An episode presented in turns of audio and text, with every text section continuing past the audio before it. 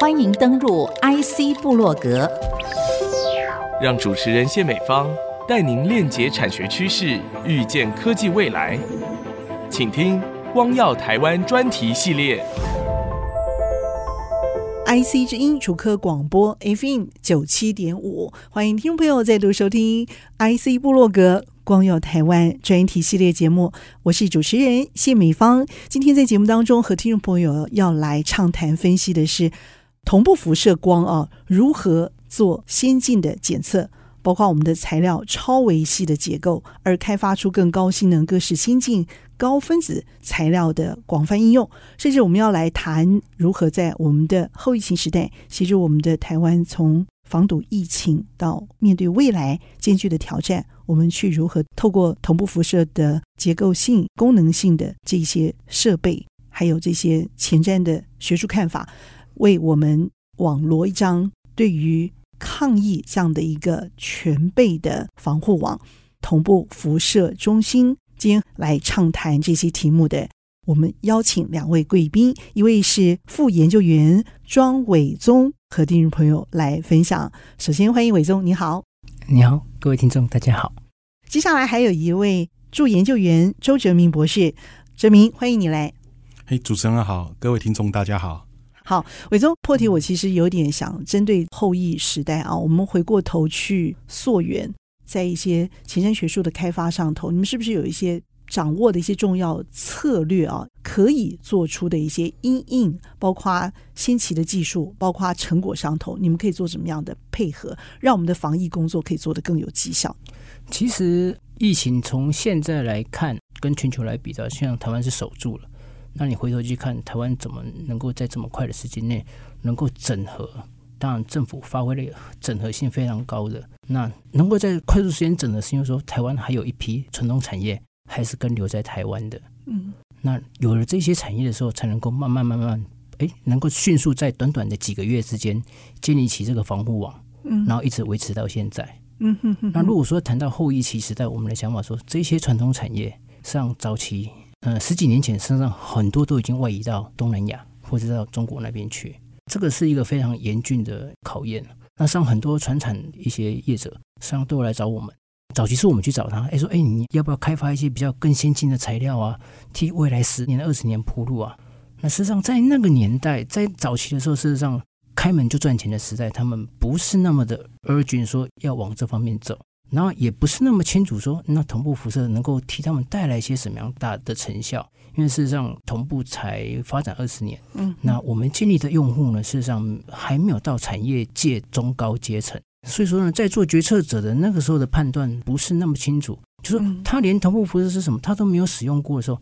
他就不晓得说这个东西能够对他们带来一些什么样的好处。了解，其实我觉得你们这样子过渡期适应下来之后，有很多的 SOP 可以变成一个标准知识的一个流程，这样的一个 solid 的一个基础哦。后来在我们面对疫情的时候，我们似乎在这个地方也扮演一些关键性的角色，对不对？对，这边又是怎么开始的？所以我们就想要看说，其实际上台湾手下来的这些产业似乎看到了一线生机，那我们怎么让这些产业？能够继续延续下去，甚至之后领导全球一个新的趋势、新的材料出现，我们就会布局说，那他们是不是可以往更先进的材料发展？嗯，那他们要怎么做？他们手上有什么武器？那我们跟他们讲说，哎，实际上现在台湾有一个盖好的同步辐射，叫台湾光子源，这个空间可以带来他们不一样新的世界，然后也带一个新的眼睛，就是说，他你有一双非常锐利的眼睛，对，去看到你在生产过程当中，你的微结构是怎么变化的。早期事实上，在这些传统产业上都是老师傅的文化，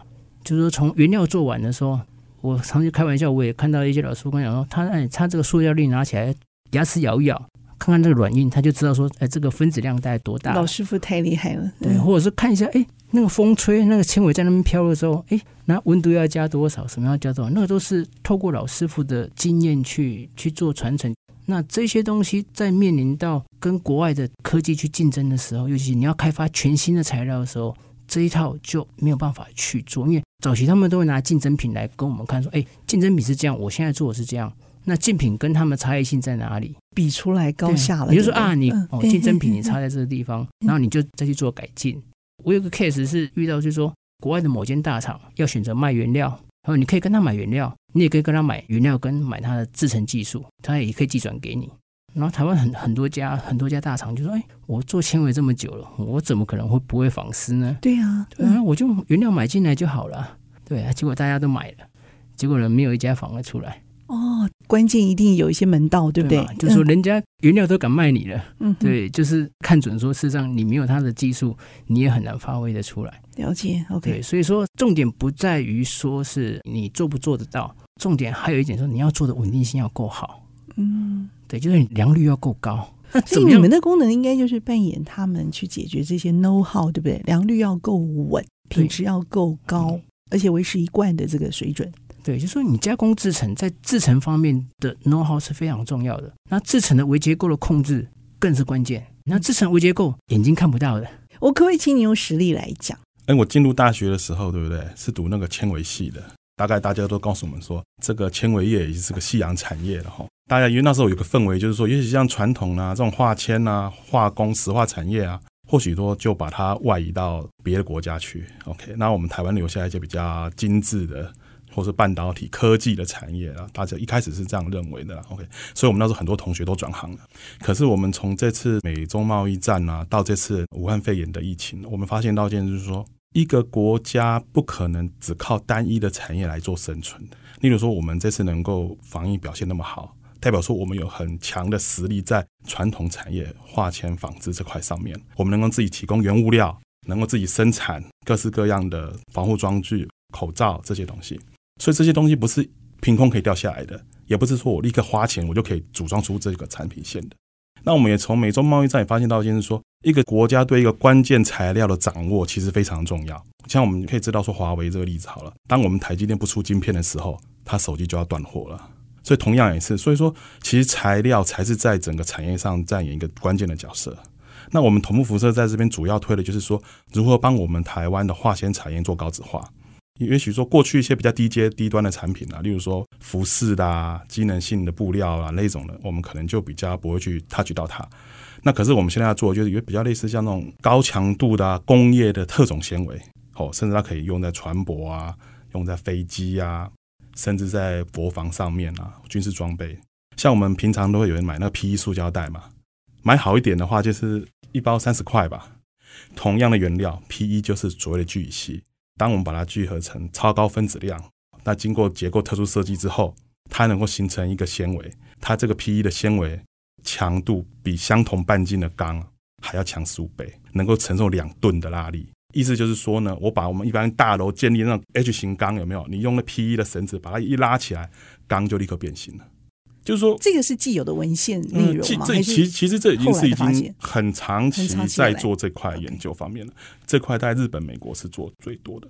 原理是这样子的：我们是高分子链，就是常常像毛线团这样的一个东西。嗯哼哼哼。好，它你你放它把它打开很纠结的时候，我们去拉它不是软软的嘛？毛线团你会拉它。可是我今天把每一条线拉的直直的、直直的然后捆在一起一拉的时候，你会发现它强力很高。是。怎么样把乱七八糟的毛线团？在工业制程上把它排列的整齐，排到我们所预期要的，达到我们要的结构，然后呈现我们要的性质。OK，这个是台湾在传统过去的产业发展是没有能力做的。嗯，关键的问题就是缺少一个适当的眼睛去看它。例如说，我们以前在做材料的时候，所以老师傅级的，他就是用材料性质去判断我材料好不好。嗯，我拉拉看啊，织成布啊，然后看看整个性质好不好。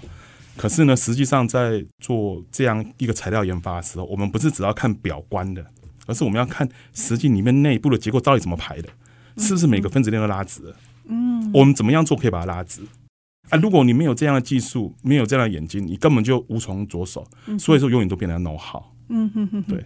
那我想问的就是说，因为你们这样子的一个发现。跟我们国内厂商实际合作的案子如何？OK，我们大概有几个厂商在开始做了哈，嗯，一个已经做了一段时间了。OK，研究就是要做一个高强度的工业用纤维，可能做轮胎帘布啊，像这样的材料，国外可以用来做防弹衣，甚至用来做一些船舶那种复合材料上。那实际上的话，在开发这个材料的过程当中，也许台湾的化工产业还蛮不错，合成技术很高，嗯，可是，在整个材料的物理的结构调控上，基本上台湾是断层的。因为他们还没有一个这样的厂商用我们这样先进的同步辐射 X 光技术去看材料结构本身的变化，那所以说他就没有办法开发整个时间就会拖很久，相对于国外来讲。那今因为我们那厂商当进来以后，跟我们产生合作关系之后，一开始我们可能建立说，从竞品分析开始了解说我们的产品跟国外产品的差异是哪里。那第二个说，那我们的整个一个纺丝的一个制程其实很复杂很庞杂，那哪一个纺丝的哪一个制程阶段会是影响材料结构的关键？我们要怎么去把它找出来？然后找出来之后，我们是不是能够建立一个很庞大、一个完整的一个制成参数的数据库，跟结构的对应关系，还有产品性能的关系，把它三者把它联合在一起，那产生了这样一个资料库之后，我们在做产品设计、产品开发的时候，我们就可以直接透过 AI 的分析啊、数据库的资料，我们就可以调控我们制成，立刻推出我们要的产品线。而这一个过程其实是要一个很长时间的累积，那我们就协助厂商在这个阶段开始慢慢一步步累积他们所该有的一些制程参数了、跟结构、跟性质的资料库。我们先建立一个完整的一个研究系统，到时候他们透过这样的关系，然后再快速的产品做开发。那更重要的是，就是说我们希望把这样一个先进的技术引用到业界上去，我们也希望培训他们的人来使用这样的技术。让他们自己了解，诶，这个系数到底说，诶，重要性在哪里？为什么我们不可以没有它？事实已经证明不可以没有它。嗯，可是大部分的其实业界还没有到意识到这个问题。了解。所以我们在找，大概是都是找一些比较指标性的产业，嗯，透过他们引入他们，然后培训他们，建立一个完整的一个实验系统跟开发系统，好研究方法，然后培训他们的人来做相关的研究。嗯，OK，然后一步步把这个把它推出去。那么今天邀请的是我们的同步辐射中心的两位杰出的研究员，一位是我们的庄伟纵副研究员，一位是我们的周泽明助研究员。针对我们传统技术的翻转改变而带来品质创新的跃进，这里头提供了相当多精妙之处的解析。我们先休息片刻，稍后再回到节目下半段，和听众朋友来分享。欢迎听众朋友再度回到 IC 部落格光耀台湾专题系列。嗯、我们谈到了纺织，我们谈到了后疫时代先进的制程可以做如何先期的发现。这里头有一个很重要的因素，就是你们已经有发现到业界的需求，而且是非常迫切需要转变之处，以至于你们就先跳出来，用你们手上所握有的这些关键的技术跟机制，就可以慢慢的为业界所面临的问题哦迎刃而解，而且是比较前所未有的方法。因为你们可以看到人家所看不到的这些细微之处哦，那帮产业做这件事情，我觉得很难的，就是要去说服他们改变现状这件事情，怎么后来突破这样的一个瓶颈的？因为事实上呢，有时候要说服厂商愿意卸下心防，然后跟我们聊一些比较呃比较技术层面 know how 的事情的时候，事实上他们一开始是不愿意的。然后我们有几个经历是，呃，我们跟一个产业，我们已经做了一年了。然后在最后一次会议上面的时候呢，然后我就跟他们讲说，啊，你们的东西是不是应该是这个样子，这个样子，A 加 B，然后产生 C，产生 D，然后 D 怎么样，怎么样，E 又怎么样，怎么样，F 又怎么怎么样的时候，然后他们才卸下心防跟我们讲说，是的，那是这样子的。然后我们后续要怎么做，哈，然后怎么样，怎么样，怎么样。那时候我就跟他讲说，我知道这个过程是我们一定要走的，可是如果说你们早跟我们讲的时候。这个计划一个月就结束了，是 双方都莞尔一笑，因为他们一开始就会像挤牙膏的方式，然后慢慢挤。我觉得这是必经的过程啊，我觉得说这也无可厚非了。对，那毕竟他们还不是那么不相信，说，哎，他们不是真的可以看到这一些吗？你真的看得到吗？对，我不告诉你，你看得到吗？就是在一开始合作的时候，他们还也不相信，说，哎，为什么这个技术这么厉害？一旦相信了这门技术的时候，他就发现说，他其实他离不开他了。嗯，我有一种感觉，我觉得你们是呃说服大家能够在后段的时候哈，就能够全然信服很重要的一个技术把关者啊，对对对，因为你们是在是让大家看到了每个细小的一个步骤证据，让大家相信你们所作所为，对不对？嗯嗯我觉得你们的工作有点像这个科技界的那个 FBI 的人员了，哈。对啊，我们因为我们本身在材料的建设上面，我们就有很强，实际上我们也有警大的建设队来我们这边做一些分析的。我们同辐射中心所扮演的角色，其实跟一般的什么工研院啊、学校的研发单位啊，其实有很大的差别。可能例如说，他们可能是做产品的开发、技术的转移，所以他们可能是把研发的部分呢，把它设在可能在学校或工研院。当研发有成果的时候呢，再透过计转的方式，然后把它归属到公司去。我们是一个大型的研究设施，我们提供的是一个实验的平台。我们本身不在做这个研发某项特定产品的工作。某种程度上，我们是超然的。可是刚刚主持人讲说我们是 FBI 啊，其实我们真的是 FBI，就是说任何一个材料的结构，它在我们这种大型的尖端的研究设施里面，它是透明的。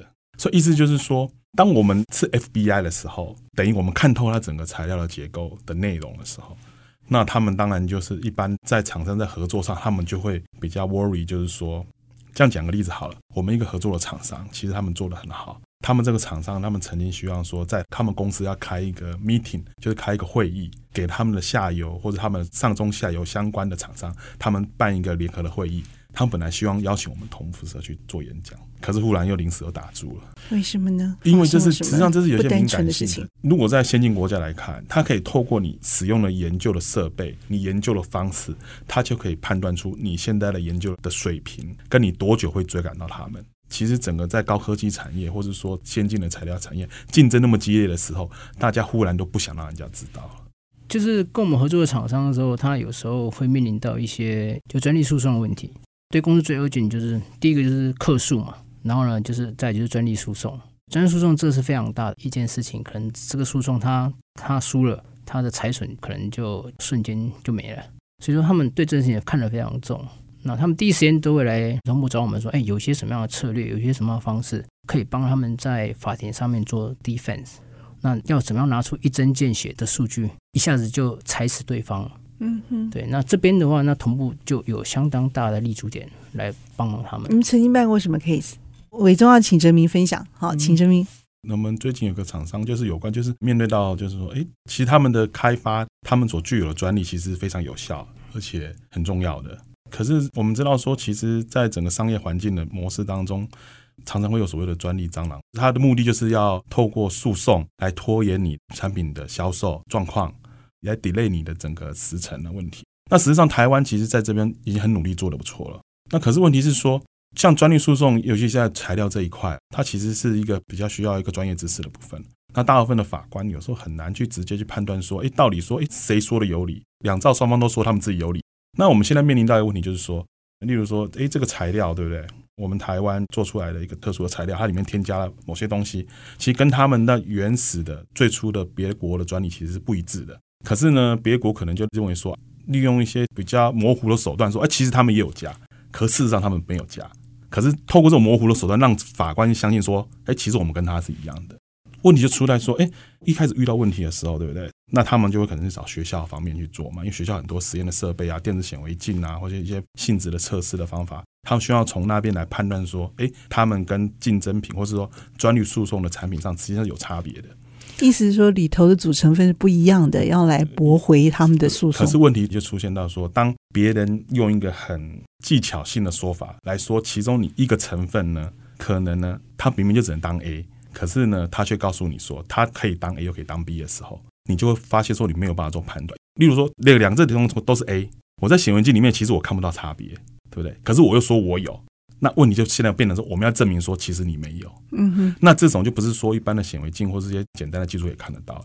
那我们就是透过同步辐射的这散射技术，判断出说，如果它这个 A 会变成他们所说的东西的话，那我们应该可以从结构上判断出来。嗯，啊，我们就是提供这很直接、很沙礫的证据来证明这个东西，说，哎，他们真的是没有，其实他们只是在打模糊仗而已。最怕的情况就是打模糊仗，你不知道那个焦点到底要对在哪里，你们就可以帮大家找出那个焦点究竟有没有哈？对对对，而且是不是真的聚焦在那上面，甚至可能刚好相反，有其他的焦点才是真的。是要声东击西的这个策略，可能在这个地方会被你们破解。所以我们是 FBI 嘛？是，但我也好奇啊，因为究竟从国防到产业，给国家达成什么样的一个超级任务？在商业的高度竞争下，其实上知彼知己，百战百胜。那事实上，在商业界的竞争上面，事实上你只要推出一个新的产品，就有人在帮你做逆向工程这件事情。这是在商业界上非常普遍的一件事情。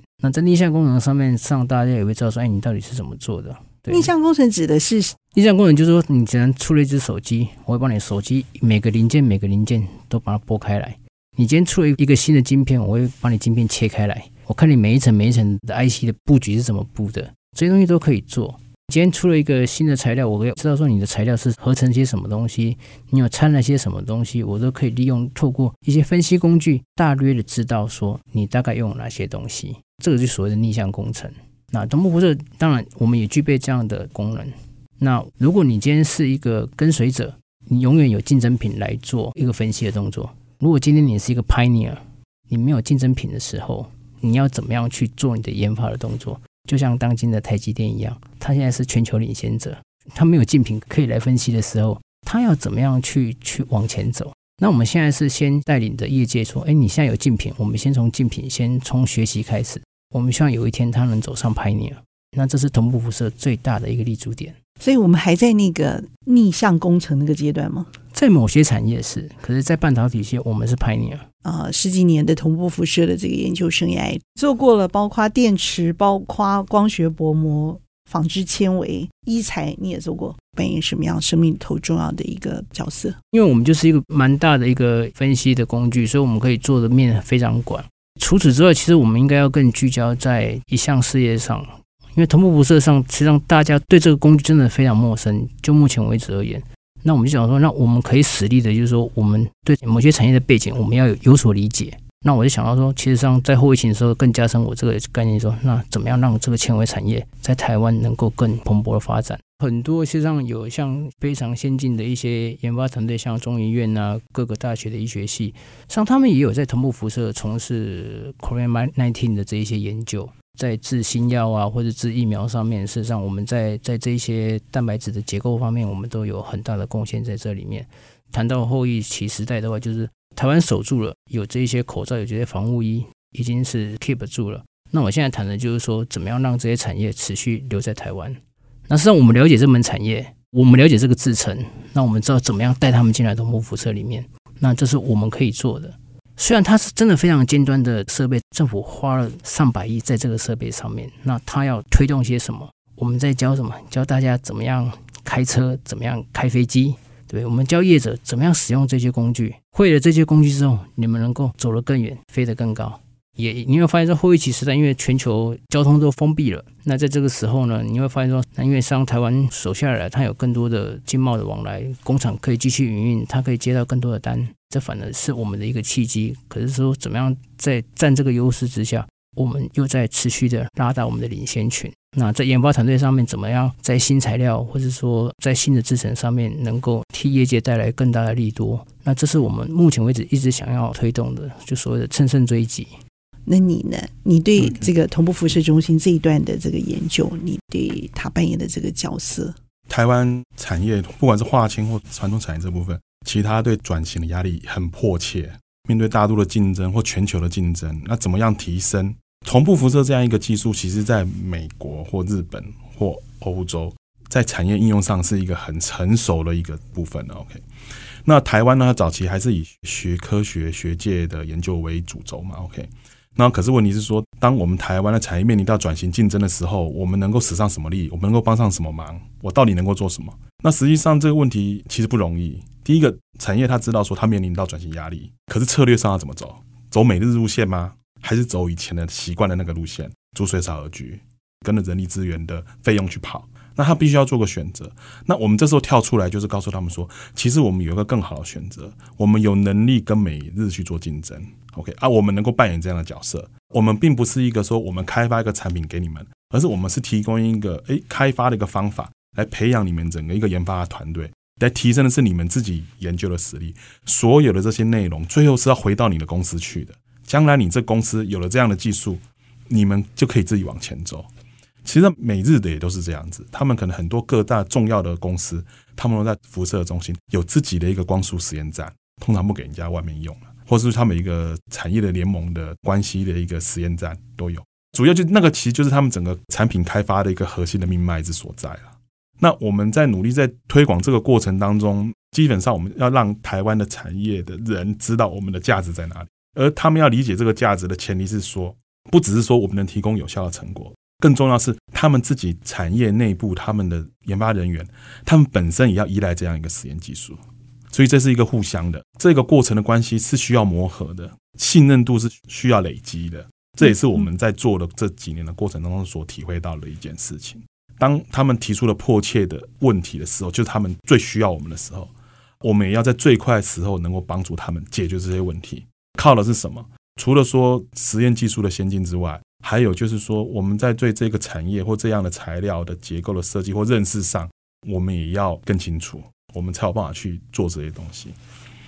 其实台湾同辐射在产业应用是正在崛起当中了，然后其实看得到未来。其实慢慢我们最近谈的几个案子，其实都有指标性，而且这些也都是在国家的六大的战略核心产业里面。其实如果说台湾呢自己没有办法掌握这些战略材料、这些战略物资的自己的生产，那其实台湾的生命线就会断掉。在做这个过程，我一直觉得很激动啊。现在开始要见证的是，因为后疫情时代的开始，这个产业要开始往上爬，而且刚好我们就是在蹲到最低的时候往上跳的那一个关键的人，所以这是我觉得说我们很荣幸有这个机会在这个上面做，觉得人人生好像应该就这样，才不虚此行吗？对啊，美国最优秀的人才不在学术界，在产业界。那我们以前早期在学的时候，我们老师告诉我们说，日本啊，一个叫铁林的房子，铁林的人造纤维的公司，他们一个公司，他们的研发单位就比整个我们台湾科技大学还要大，人还要多，所有最优秀的人呢都在那边。那是我一开始很怀疑，会这样子吗？可是台湾为什么不是这样一个环境？那后来我才从进入这个产业小组后，真正去 run 过，才知道说啊，为什么先进国家之所以先进？他们的原因到底在哪里？很多事情不能用打高空的，真的要很投入的去做。台湾现在开始也在往这个走。其实 COVID-19 对台湾最大的影响就是说，台湾人终于有自信心了。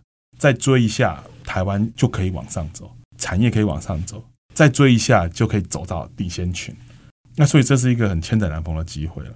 我们只是祈求我们自己成为好的家训班的训练师。是。我们让我们的成员能够开着跑车、开着飞机四处飞、四处跑。我们早期是观察到说，其实上，哎，为什么每日他们这些东西做的这么好？嗯，上我们发现说，事实上，在同步辐射是真的是不可或缺的一个工具。那我进来这里就是说，哎，那怎么都没有业界来用这些工具？哦，对啊，我我就会想说，那我们应该把这个东西灌输在在业界里面，所以我就觉得这个是我应该要持续要去做。除了我自己本身科研之外，我们还要往这方面走，而且要走得更快。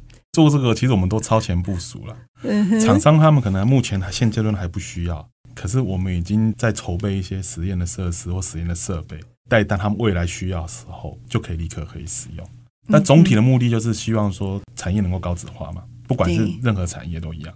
太好了，跟两位分享哈，我有一种感觉，就是台湾的这个世代真的要爆发的感觉哈，尤其是我们的产业世代，所以大家并不孤单，一起努力，做着世界的光，好不好？谢谢你们，不会不会不会，谢谢谢谢，太精彩了，谢谢。谢谢谢谢。那么邀请到的是我们同步辐射中心两位研究人员，我们的庄伟宗副研究员以及我们的周哲明助研究员，在节目频道当中温暖而有智慧的分享。